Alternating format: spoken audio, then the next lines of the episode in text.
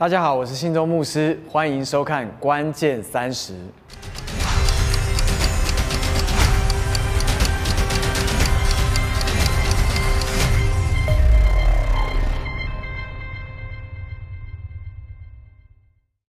今天我们已经正式进到了希伯来历的时间表的五七八零年。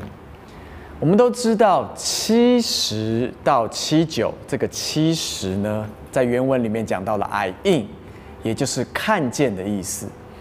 所以，当我们回头看过去的十年的时候，我终于开始明了很多的事情。原来这一切都叫做恩典。特别是过去十年，我开始来办神国降临的医治布道会的时候。我记得第一次要举办医治布道会的时候，里面是非常紧张的，而在绕着整个山庄祷告的过程的里面，好像就是没有办法领受到到底有什么样的疾病是会得到医治。而就在那一刻，我们祷告到所有童工都祷告到最后一刻的时候，突然间有一个人从呃那个木门打开木门，然后光照进来的时候，我突然就领受一件事情，就是眼睛会得医治。所以那一天。我只带着这样一个知识的言语，就上到台上去。而在台上的时候，我讶异的发现，当时我们的先知性艺术的这个绘画者呢，他画了一只大眼睛，什么都没有，就是睫毛跟眼睛跟瞳孔。而我就在下面准备的过程里面，就可以确定一件事情：神今天会医治眼睛。所以那一天，我站到台上，我大胆的宣告。今天神的医治要临到所有眼睛有问题的，而果然在在第一场的医治布道会里面，我们看见许许多多眼睛各样疾病的开始得到医治，而就在那些年间，我办了连续办了七场的医治布道会，特别去到温哥华的时候，是等于第七场的时候，我们发现一件事情，就是同样宣告医眼睛要得医治。而就有一位老先生，他的眼睛已经瞎了三年，他是黄斑部病变导致的三年的瞎眼，在那一天，他的眼睛完全的明亮，而且看见了。这全部都是当我回头来想的时候才想到的。原来过去十年，在神的日子里面，早就摆下一种恩典，叫做 “I in”，就是看见。所以过去的十年被称为先知性看见的十年。而接下来，我们正式进到了五七八零，接下来到五七八九，会又有十年被称为使徒性宣告的十年。为什么是宣告的十年呢？因为在原文的里面，八十讲到的这个字叫做 pay，p e y，讲到的就是一一张就是口，而口所宣告的，神就会让它成就。但是今天我在想一个问题。若是我们一开始的认知是错误的，那么我们所宣告出来的话会不会也是错误的呢？我举例来讲，在新约一开始的时候，祭司撒加利亚他遇到了天使，天使出现告诉他说，他将要生一个儿子，名字要叫约翰，而且他会有以利亚的心智能力，而且他可以行在主的面前，叫为父的心转向儿女。又为主预备何用的百姓？如果我要简单的来说，天使对撒加利亚所说的，其实就是你要生出一个以色列的民族英雄。所以当时候这个撒加利亚吓得不得了，因为已经有四百年，整个民族是没有听过神说话的，而且突然是有一个有翅膀的飞在他的面前，而且告诉他我要报给你一个大好的信息，是你将要生一个民族的英雄的时候，我相信一个。即使他是祭司，他是全时间在圣殿里面服侍的人，他也吓得魂不守舍。所以当下他不晓得该怎么回应。但是我知道他里面有一个很深的东西，就是他不相信这件事情会成就。而这个不相信造成了什么问题呢？神就让撒加利亚完全的成为哑巴，他说不出一句话来，直到什么时候呢？直到施洗约翰从他的妈妈肚子生出来之后，他才可以重新讲话。这就让我想到了刚刚我所讲的：如果我们的认知是错误的时候，会不会我们所说的就是错的？而我们宣告错误的东西的时候，它反而成为我们的未来？那这会不会是神不想要看见的？难怪神让撒加利亚。他必须要有一年的时间是完全的安静，成为哑巴，以至于他不会错过了他生命中的未来。所以今天，如果我们是被制约的，可能我们就无法说出对的话语。所以在宣告的十年的里面，我们需要突破制约。当我说突破制约的时候，我就想到了两年前，训政牧师带着呃我们有呃三家人一起去到呃普吉岛玩。你知道在普吉岛泰国，能够真正出去玩的东西不多。那基本上我们都在 villa 里面，非常的享受，有自己的游泳池，有自己的海边。那最后我们说，那我们要出去玩的时候呢，就想说，那我能玩什么呢？基本上就是看大象、看猴子、看水牛。OK，大概就是这这样的行程。所以那一天我们就带着孩子们去这样的一个行程。那一天我们第一个看到的就是猴子在表演跳火圈。之后呢，我们就看到了小象，那个小象非常的小，大概才出生几个月吧。它很厉害，它就用他的前面的鼻子呢，就卷起了篮球，他就对篮筐一投空心球，他又再拿起了球，再投。我突然觉得他不是 LeBron James，他就是 Curry，太准了，每一球都是空心，每一球都是空心。然后他每进一球呢，主人就给他吃花生，他吃的很开心。之后呢，他就被牵到一个旷野去，你知道吗？在那个旷野的里面呢，有好多好多的木桩，每一个木桩都是一样的大小，而且都是同样的绳子。这个小象就被牵到了那个旷野的里面去，然后脚就套上了绳子。当他一套上的时候，他非常的不舒服，他就一直想要挣脱。他每次不断的挣脱的过程的里面，就发现一件事情，就是他只是伤害到他自己。然后呢，他只能绕着那个木桩，如同一个圆心一样，他绕着那个木桩，绕成为一个圆。但是他怎么样挣脱，他都无法挣脱得了。我就问神说：“神，你要我看见什么？你想要我知道什么？”之后呢，我们就去做大象了。你知道大象是需要走到两层到三层楼高的地方，然后呢，那个大象背上还会再背一个像呃藤椅一样，所以呢，我就带着我的二女儿跟我的小儿子呢，坐在那个藤椅上。每当大象一走一摇摆的时候，那个藤椅就是跟着左边摆右边摆。然后你要知道，那个藤椅旁边的洞是非常大的。我的小儿子那时候才三岁，我超级害怕直接掉下去。那一掉下去就是两层到三层楼高，然后他又非常的兴奋，我不知道他在兴奋什么，他一直在那边尖叫，然后就一直想要往下跳。我就很紧张的抓着他，紧紧抓住他。所以那场旅程我非常非常的害怕。但是在那个过程里面，我又注意到一件事情，就是大象呢，当它在涉水的过程里面的时候呢，它看到了大石头，它就会用它的大脚就把石头推开来了。它看到前面有很粗的木头挡住它的时候呢，它就用它的鼻子把那个木头卷起来，就丢到旁边去了。它是一个充满能力的大象。而我们回到了那个平台上面去，然后呢，我们就拿一大串香蕉给它，他一口就把香蕉全部吃完了。所以我们就从平台下来，在休息的时候呢，我就开始回想刚刚整个的过程。这时候神突然对我说话，神说：“你看看现在大象去哪里了？”结果大象也去到同样的那个旷野，去到同样的那个同样的的木桩，好，是那边都是木桩，对不对？然后也有呃同样的粗的绳子，然后那个大象被牵到同样的那个旷野里面，然后被绑起来的时候，竟然这个大象连挣扎都没有挣扎，它就坐下来吃香蕉。这个时候我就懂神在告诉我什么了。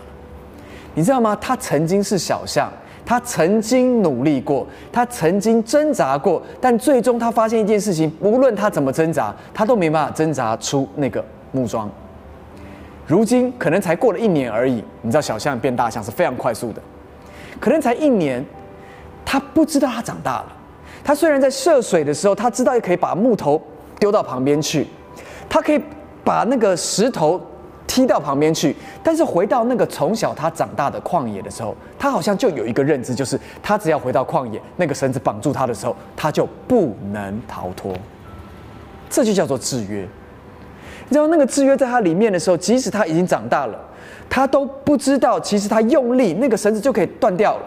他只要用力，那个木桩就会被拔起来了。他只要用力，他就得自由了。这像不像我们呢？难怪神不要我们一直活在奴仆的思想里面，因为奴仆的思想会捆绑我们，以至于我们不知道自由是什么。神要我们知道自己是儿子，而儿子才能够宣告对的话。奴仆所宣告的都出于恐惧，儿子所宣告的才是出于爱，而那个爱是充满安全感的。因此，今天让我们先确认一件事情，让我们都回到儿子的身份来宣告对的话。第二种，当我们要宣告的时候呢，我们要宣告什么呢？就是要宣告神所应许的话。你知道圣经当中有七千个应许，应该说超过七千个应许。除非我们认知知道那些都是我们可以支取的，不然其实这些话语对我们来讲，实质上并没有产生任何的力量在我们的身上。所以我念给你听几个关于神给我们的应许，特别在生命记的第二十八章这边有说到，只要我们能够谨守遵行他的一切诫命，就是神所吩咐我们的，他必使我们超乎天下万民之上。你若听从耶和华你神的话，这以下的福必追随你，临到你的身上。你在城里必蒙福，在田间也必蒙福。你身所生的、地所产的、牲畜所下的，以及牛犊羊羔，都必蒙福。你的筐子和你的臀面盆都必蒙福。你出也蒙福，入也蒙福。仇敌起来攻击你，耶和华必使他们在你面前被你杀败。他们从一条路来攻击你，必从七条路逃跑。而在你的仓房里，必你手所办的一切事上，耶和华所命的福必临到你。这个地方也说到，你当你遵守诫命的时候呢，你必仓房有余，而且按时降雨在你的地上。这边也说到，你只要不偏行左右，神必使你作首不作尾，居上不居下。你知道，在圣经的里面有这么多、这么多的应许。当你只要把这些应许放在你的口中，拿起这本圣经，宣告出这个应许，不只是当时候对几千年前的人类说的话，而是对当今我所在的环境里面仍然是有功效的时候，你知道吗？你只要宣告是神所说的话，那么这些话必定会成就。所以刚刚我们讲到第一个，你必须要站在对的位置上面来宣告神的话，也就是从儿子的角色。而不是从奴仆的角色。而第二个，我们讲到的是，我们必须宣告从神而出的话。那么从神而出的话，也是绝对不会改变的。所以，当你宣告的时候，它必然成就。而今天我们要讲到第三点，第三个，我们要怎么样宣告呢？就是用方言说出神对我们的心意。你知道，在箴言书第十八章第二十节到第二十一节这边说到，人口中所结的果子。必充满肚腹，他嘴所出的必使他饱足。生死在舌头的泉下，喜爱他的必吃他所结的果子。这边讲到生死在舌头的泉下，喜爱他的必吃他所结的果子。所以，如果呢，你舌头里面所说的是生命，那么你就吃生命的果子；你如果舌头里面所说的是死亡，那么你将会吃死亡的果子。那么我常常发现很多人啊，讲话常常会说：“哎呀，死定了！哎呀，笨死了！”你知道，很多时候讲很多这样的话的时候呢，他其实不小心的，好像在宣告了他的未来。所以今天生死都在舌头下面的话，我们一定要吃生的果子，以至于我们就应该从我们的嘴巴说出生命的话语。在约翰福音第七章三十七节到第三十九节这边也说到，节期的末日就是最大之日。耶稣站着高声说：“人若渴了，可以到我这里来喝。信我的人，就如经上所说，从他腹中要流出活水的江河来。”耶稣这话是指着信他之人要受圣灵说的。那时候还没有赐下圣灵来，因为耶稣尚未得着荣耀。原来耶稣已经预告了一件事情。就是当圣灵住进到我们里面，我们里面就能够流出活水的江河来，从你的腹中流出活水的江河来。而这个讲到的就是接下来圣灵会浇灌，圣灵会充满，而且会把属灵的言语放在我们的嘴巴的里面。所以今天，如果我们按照圣灵他所说出的奥秘来为我们自己祷告的话，你想想看，会不会比你自己的祷告来得好呢？特别是当我们面对困境的时候，我们常常在用悟性的祷告，说不出很美的话语。说不出一个很美的未来，甚至我们可能说出来都是抱怨。那么这时候，是不是我们可以使用方言，让方言成为我们生命里面帮助我们、造就我们从天而来属天的话语来祝福我们？但是有几个方言的迷思。第一个方言的迷思就是，有些人会认为一开始说方言就会很流利了。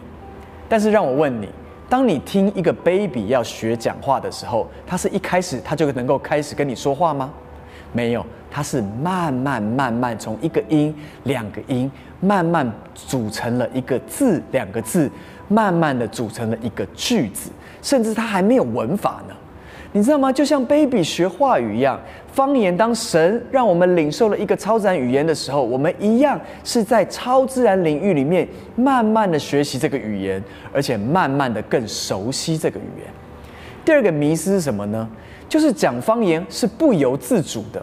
你知道很多人会觉得，是不是突然圣灵来的时候呢，我们就没有办法控制自己，然后我们就会去拿起麦克风，然后就开始说方言？你想太多了。你要知道。教导跟预言的恩赐呢，都是可以被控制的，因为先知的恩赐是顺服先知的。我们一定要有一个概念：圣灵是像如同仿佛像一个鸽子一样。鸽子是什么样子？就是当你惊动它的时候，它是会飞走的。它绝对不是一个强迫的灵，它是一个圣洁而且尊重我们的灵。所以我常常说，它很像一个 gentleman，他非常的尊重我们。若是我们惊吓到他的时候，他是会离开的，所以他绝对不会有所谓什么附身啦，然后你突然间没有办法啦，然后你就必须要讲，没有这回事，所以这是一个迷思。第三种方言的迷思是什么呢？就是方言有一天它会自然开始。我举一个例子，假如我非常有奉献的恩赐，我不会是有一天我走过奉献箱的时候，我的钱会突然从我的皮这个皮包里面跳到奉献袋里面去，OK？所以，并不是因为我有这个恩赐，它就会自动发生，不是的。我仍然需要带着信心，我要来到神的面前求，以至于当这个恩赐来到我的里面的时候呢，我仍然是用信心说出方言的。所以，今天我渴望这三种迷思不要继续在大家中间了，让我们真的能够来迎接方言这个属灵的语言，因为它是一个纯净、清洁、属天的。而且完全没有亵渎的语言。当你用方言来为你自己祷告的时候，圣经上面说，这九种恩赐里面，只有方言是建造自己的，其他的八种都是建造别人的，而只有这个恩赐是你应该大大的向神来求，以至于让神用说不出的叹息及奥秘来为你祷告出最美好的未来。所以，哥林多前书第十四章第二节，还有十四、十五节这边说到。那说方言的原不是对人说，乃是对神说，因为没有人听出来。然而他在心灵里却是讲说各样的奥秘。我若用方言祷告，是我的灵在祷告，但我的悟性没有果效，这却怎么样呢？我要用灵祷告，也要用悟性祷告；我要用灵歌唱，也要用悟性歌唱。我们看见了这位使徒保罗，他讲了一件事情，他说我们要平衡，你要有悟性的祷告。你也要属灵的祷告，你要有方言的祷告，你要有悟性的祷告，你要灵歌的歌唱，你也有悟性的歌唱。我们需要活在一个平衡的基督徒的人生的里面。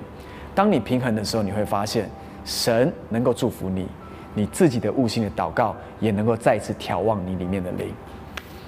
今天不知道当你听完之后，你有没有有所学习？特别我们讲到三件事情。让我们在接下来的十年宣告的十年的里面，我们能够用我们的口说对的话，宣告对的未来。所以，第一个，我们不要在奴仆的心态里面宣告，我们要在儿子的心态里面宣告。第二个，圣经里面有超过七千个应许，我们都随时可以拿出来宣告，因为神的话绝对不会突然而反的。第三个，让我们用神的话，也就是方言，用方言神的奥秘来祝福我们，以至于他所说的未来，他所看见的未来，远远超乎我们所求所想。所以，让我们用这三种方式来，在接下来的十年，让我们的口宣告出最美好的未来。让我们一起低头来祷告，亲爱的天父，我们谢谢你。当我们看到接下来的十年是宣告的十年的时候，主，我求你祝福我们的口，好叫我们的口能够宣告出对的未来。主，因此今天我求你教导我们怎么样使用刚刚所说的三种工具，让我们站在对的位置宣告你的应许，并且用方言来宣告我们的未来，好叫我们在接下来的十年的里面，我们敢大声的求。我们大大的张口，你就大大的充满我们，而且我们凡我们所祷告的祈求，你就给我们看见发生。主，因此今天我不只是拿起神你的话语宣告，我更要说神啊，你说要教导我们的祷告，说愿你的国降临，愿你的旨意行在地上，如同行在天上的时候，主我要宣告。你的话语要行在台湾，如同行在天上；你的话语要行在亚洲，如同行在天上。主，我祷告你的国要充满在我们当中，在接下来的十年，会是我们从来没有经历过最美好的十年。主，我宣告我们的未来是我们从来没有办法想象，但是充满能力的十年。主，我祷告我们的未来在你的手中。宣告我们是你的儿女，而我们所做的每一件事情及我们所宣告的，尽都要顺利。主，谢谢你，求你恩待我们，并且把我们所说的话都安定在天，使这些事情都要发生在我们的中间。主，谢谢你，听我们这样祷告，是奉靠主耶稣基督的名求，阿门。我要大大祝福你，每一天都来操练宣告神的话语。让这些事情发生在你的周围，甚至宣告你的家人要得救，宣告你的职场要翻转，宣告整个国家要来认识耶和华。让我们一起来宣告出属于我们的未来。若是你喜欢我们的信息，请你按赞并且分享，也可以订阅我们的频道，打开小铃铛，好像每一个新的信息都能够去到你的面前。祝福你，关键三十，下次见。